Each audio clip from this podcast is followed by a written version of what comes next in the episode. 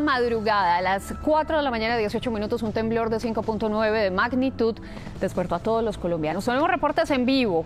El epicentro fue en Santander y nos vamos a ir de inmediato a Bucaramanga con nuestra compañera Natalie Ramos. ¿Cómo lo sintió Natalie? Andra, buenos días. Pues la verdad, con mucho susto, este despertador de hoy singular aquí en la capital de Santander alertó a todos los ciudadanos. Hace unos días un terremoto nos sacudió mientras dormíamos. ¿Cómo le fue usted en el terremoto? Eh, pues no estaba, estaba en Guatemala, estaba en Antigua y nada, recibí resto de mensajes de gente de acá. ¿Usted cómo le fue? Bien, pues no, no me fue tan bien. Bien. Eh, bien, o sea, pues estoy viva, afortunadamente. Mi cama se sacudió mucho y me desperté y después acto seguido ya mi hermana como un poco alarmada y mi mamá toda salgan a la puerta y mi hermana diciendo dónde está Lucrecia que es mi gato entonces ya ¿Y estaban- Lucrecia qué? no. ¿Nada? nada. Era no el- es que esa vieja es una viejita. Entonces ella ¿Hizo el triángulo de la vida? ojalá. No yo creo que como que sí está miedosa pero no se mostró. Ok, no se mostró miedosa ni yo la verdad a mí no me da miedo mala hora. ¿Usted en. Guatemala tembló? Pasó algo muy raro y es que el viernes, o sea, yo llegué el jueves a Guatemala y el viernes en la mañana yo tenía que trabajar y me levanté y antes de ver mensajes de lo que pasó en Bogotá, empezó a temblar en, eh, allá como a las 7 de la mañana. Yo estaba con un par de amigos y ellos seguían dormidos y yo, "Ush, oiga, esto está re raro. Y habían unas lámparas como colgantes en el techo y se empezaron a Sí, mover. Sí, ese es el. Ese es. Ese es. Así sabe uno. Eso es lo que es un terremoto. Y bueno, pues fue un temblor. Eh, fue re suave. Y fue chistoso porque después vi los mensajes de la gente de Bogotá, todo el mundo como, Claro. no, tembló, yo no sé qué. Y yo, ¿qué? Pero acá también tembló y pensé, estoy seguro que mis amigos no me van a creer Sí, no. que acá también tembló. ¿Será que fue un temblor que se esparció al mismo tiempo en Guatemala y en Bogotá? Y pues en más lugares, me imagino. Pues pudo ser, porque como ya hablaremos más adelante, hay cosas compartidas Así es. entre, entre Guatemala y Colombia, eh, en sus placas tectónicas sobre todo. Excelente. Pero, pues sí, pudo ser. Aunque después yo miré como noticias y fue, a- al parecer, no, al parecer no. Allá tiembla mucho más que en Colombia. Y fue como, ay, me tembló. Sí, re normal. sí, nada. en cambio acá No, era pues. una locura. Es que también se sacudió fuerte. Exacto. Bueno, eh, yo soy Santiago Y yo soy Sara. y esto es La Enredadera. Y hoy otra vez no nos acompaña Luis Carlos porque tiene dengue. Sí, al que le mandamos fuerza. Sí, fuerza pozo. Vamos. Pronto volverán a oír su voz por acá cuando ya se recupere de su enfermedad. Entonces, para hablar de temblores, como usted estaba diciendo, hay que hablar de las placas tectónicas. La Tierra tiene muchas capas, eso de pronto lo vieron en el colegio, y la teoría de las placas tectónicas explica que la capa más externa, que se llama la litosfera, se encuentra dividida en placas que se deslizan sobre el manto, que es la capa que está entre la corteza y el núcleo de la Tierra, como en la mitad. Eh, las placas son duras y el manto es como viscoso y más elástico, como más patinudo. Sí, como por el calor y todo el magma y como viscosidad que hay, ¿no? Así es. Bueno, y pues estas placas de las que hablamos se mueven más o menos entre 2 a 10 centímetros cada año. Se están separando algunas de ellas, otras se están chocando, otras se rozan y bueno, pasan un montón de cosas entre ellas y pues ese baile crea formaciones geológicas y desastres naturales, como los terremotos. Pero el cuento va más allá de esta mini clase de ciencia de colegio. Haga de cuenta que las placas tectónicas se mueven lo mismo que lo que crecen sus uñas en un año. Es decir, que sí, como entre 10 centímetros más o menos se están Harto. moviendo. Sí, exacto. El resto. Lo que pasa es que, pues, en la Tierra, como suele pasar, todo es tan grande que Sí, no caemos en cuenta ni de nada. de nada. Sí, tal cual. ¿Se acuerdan que mencionamos que eso de las placas tectónicas es una teoría? Recordemos que una teoría científica es una explicación bien fundamentada a distintos fenómenos del mundo natural, que en repetidas ocasiones se ha confirmado por medio de observaciones y experimentos. En el lenguaje cotidiano entendemos una teoría como algo más incierto, pero en este caso no lo es. Bueno, la historia de la teoría de las placas tectónicas empieza en 1912, cuando Alfred Wegener fue a una reunión de la Asociación Geológica de Frankfurt. Y allá él dijo como, hey, amigos, creo que las masas de la Tierra se están moviendo. Y obviamente todo el mundo fue como, ¿qué? ¿De qué estás hablando? y luego, más adelante, se le llamó a la teoría que él estaba proponiendo la teoría de la deriva continental, que ahorita vamos a hablar más de eso. En esa época pensaban que la capa externa de la Tierra era uniforme y que las formaciones como las montañas se crearon cuando la Tierra perdió el calor de su formación, entonces esa superficie se contrajo y se crearon unas arrugas, entonces pues salieron las montañas. Lo importante es que esa capa externa de la Tierra, que es la litosfera, en esa época se pensaba que era una sola y era flexible. Entonces la idea de Alfred proponía una capa rígida que estaba partida en pedazos y eso, lógicamente, pues le sonó muy bizarro a muchos científicos y muy interesante a unos pocos, como siempre pasa en el mundo científico cuando alguien dice algo que es polémico. Y que termina siendo... Verdad. Verdad. sí. Eh, entonces, obviamente, se armó un drama, todo el mundo se enloqueció y se crearon dos bandos, los movilistas como Alfred Wegener versus los fijistas, que eran los retrógrados, que no pensaban en su teoría. Bueno, pues después, ya por 1928, aparece un movilista, un geólogo, Arthur Holmes, explicando que los continentes flotan sobre una capa pegotuda de rocas derretidas en lo profundo de la Tierra. Como decíamos ahorita, pues por el calor se genera todo este magma y como todas estas piedras fundiéndose y viscosas que generan pues como este baile de las capas tectónicas. Él decía que el centro de la Tierra era muy muy caliente y que los materiales radioactivos que había ahí siempre se estaban derritiendo, calentando todo de ahí para arriba, creando un piso movedizo para los continentes, o sea, y las placas tectónicas. El problema era que por esa época no había datos ni experimentos para apoyar esta idea. Entonces toda la comunidad de geólogos permaneció fijista. y este loquito seguía de movilista con, con Alfred. Es que en verdad él solo hizo un dibujito. ¿Ah, sí? O sea, como que le sonó chévere la teoría de Alfred Wegener y fue como, mm, ¿cómo puede ser esto posible? Hizo un dibujito y luego lo mm. dijo y fue como, miren, no, no creen que esto podría pasar y fue como, ajá, y los experimentos y los datos y él como, no, pues no tengo. No sirvió explicarlo con plastilina. Sí, y fueron como, no, pues hasta que no me muestre datos, papi, yo no lo voy a creer. y eso pasó. Mm.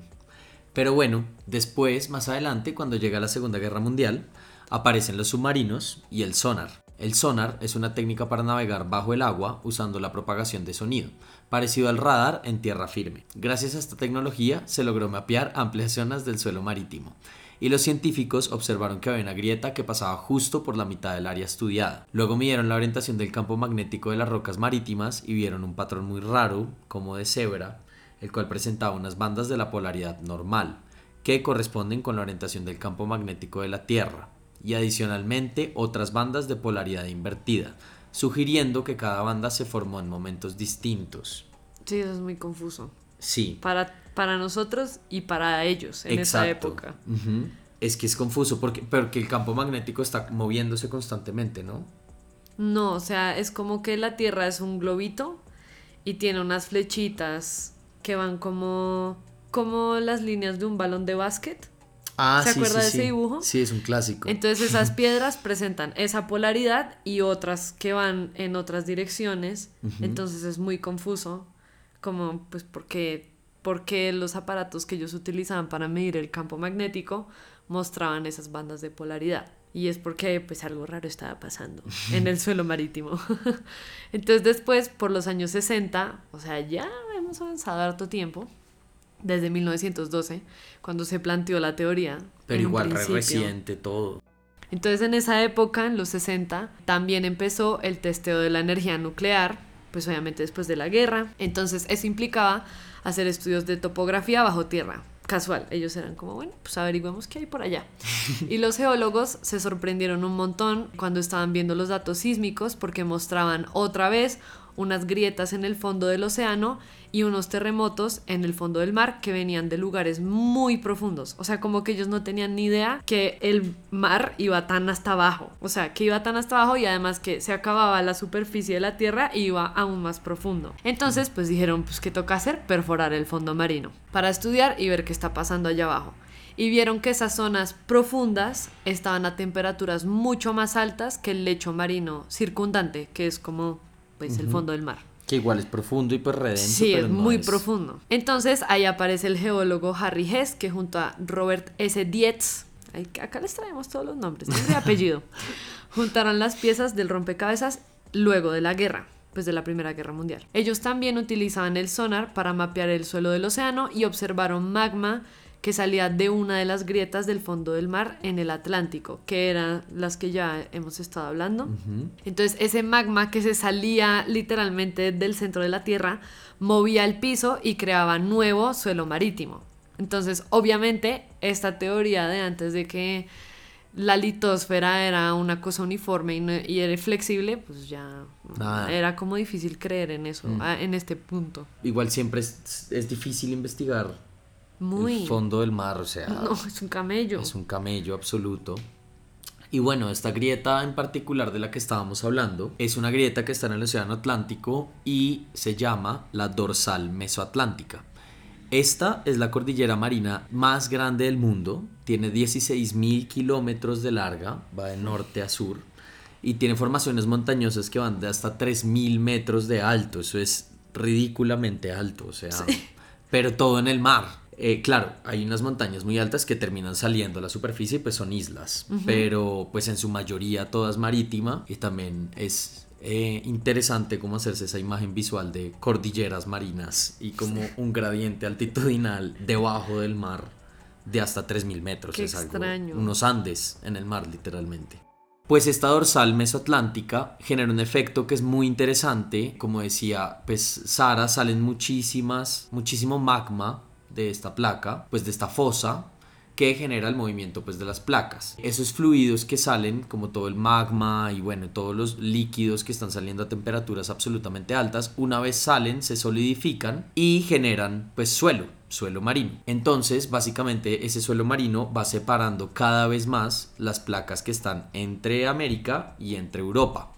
Y se ha comprobado a partir de diferentes estudios que cada, cada año, perdón, estamos 4 centímetros más lejos de Europa, porque cada año se crea el suficiente suelo marino desde esta grieta que distancia las placas y amplía la distancia con Europa desde América. Pero pues eso también genera un efecto contrario hacia el Océano Pacífico y es que cada año estamos ampliando, estamos no, la grieta, el Océano Atlántico, 4 pues, centímetros, pero estamos reduciendo pues el Océano Pacífico porque nos estamos desplazando hacia el occidente, reduciendo pues este océano, que pues es bien interesante.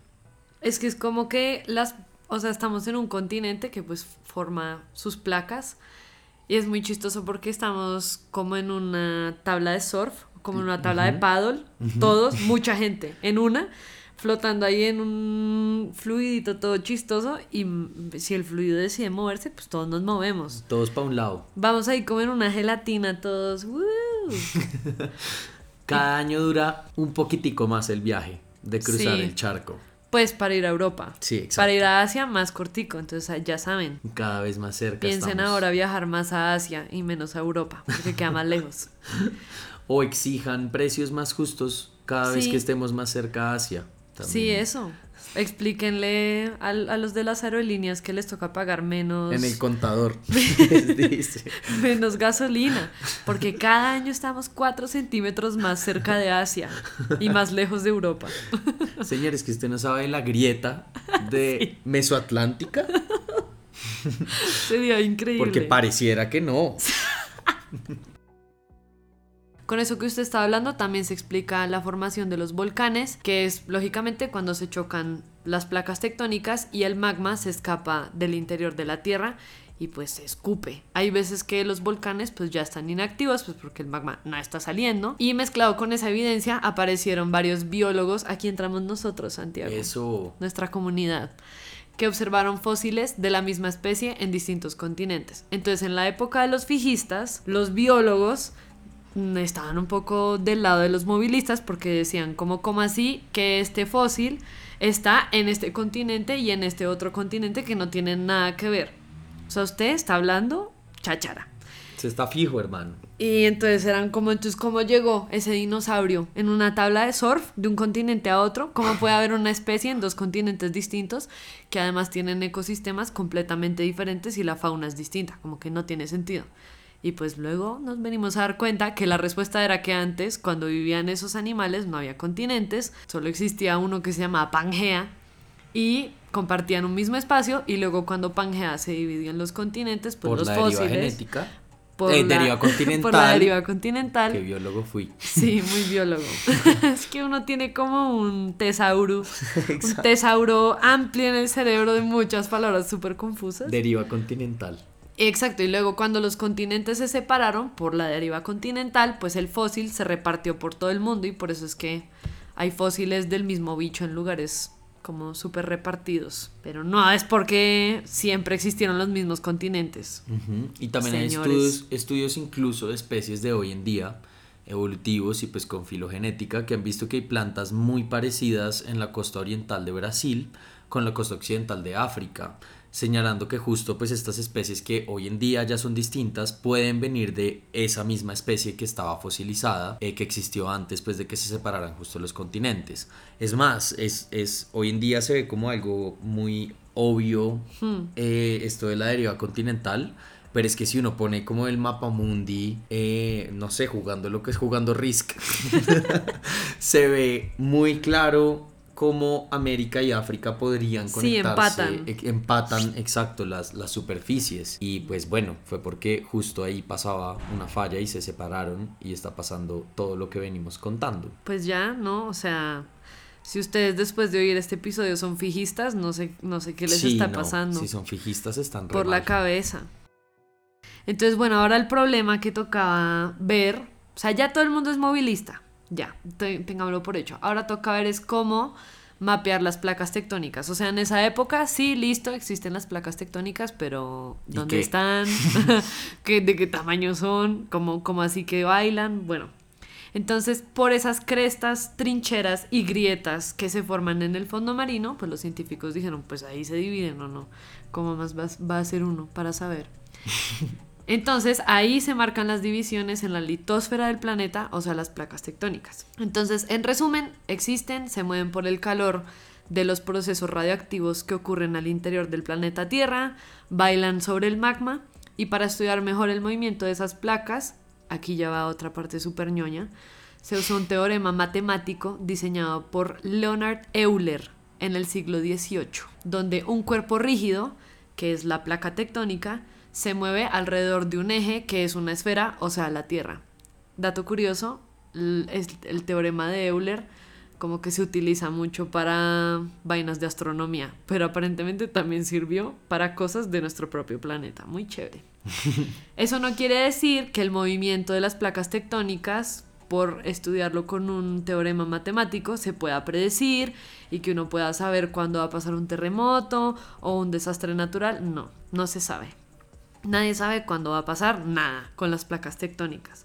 Solo que medio se entiende cómo se mueven, pero no se puede saber cuándo se van a chocar, rozar, mover, hundir, subir, no se sabe nada. Exacto, y la próxima vez que tiemble, bueno, primero tomar las medidas preventivas Sí. que se deben tomar. Sí, por favor, sigan el protocolo de evacuación correspondiente. Exacto.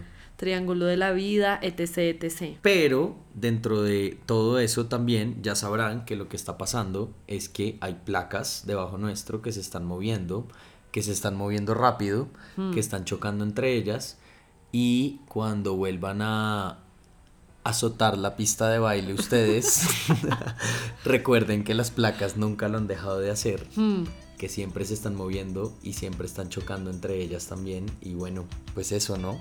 La próxima vez que una persona les mueva el piso, piensen, a mí ya me están moviendo el piso constantemente. Hace rato. Desde que nací se me está moviendo el piso. ¿Usted quién es? Un aparecido. Un fijista. Bueno, ya. Pues, es eso, eso. fue todo.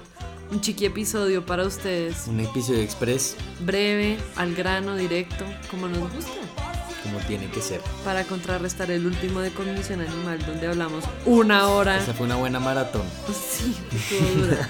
Pero hoy está breve, para que lo oigan en el SITP. Y para que sepan un poco más de, pues, de los terremotos, de las placas Mm, y de la tierra. mm. Está temblando en Bucaramanga. y ya, chao. Que Chaito. estén muy bien,